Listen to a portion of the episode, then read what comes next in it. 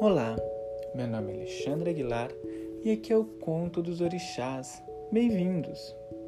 Hoje iremos contar um conto de Nanã.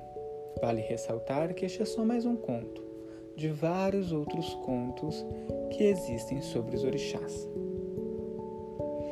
Dizem que quando Olorum encarregou Oxalá de fazer o homem e modelar o ser humano, Oxalá tentou vários caminhos.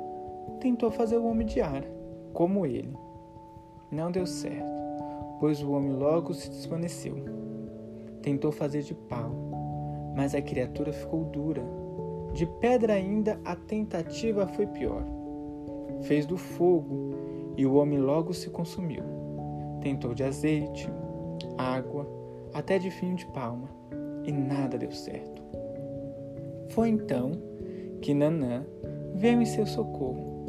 Apontou para o fundo do lago com seu ibiri, que é seu cedro e sua arma, e de lá retirou uma porção de lama.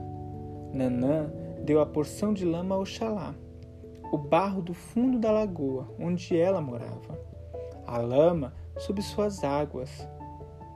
Oxalá criou o homem e o modelou no barro. Com o sopro do Olorum, o homem caminhou e, com a ajuda dos orixás, povoaram a terra.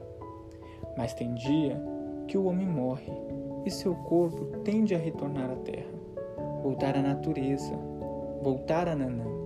Nanã deu a matéria no começo, mas quer de volta no final tudo que é seu.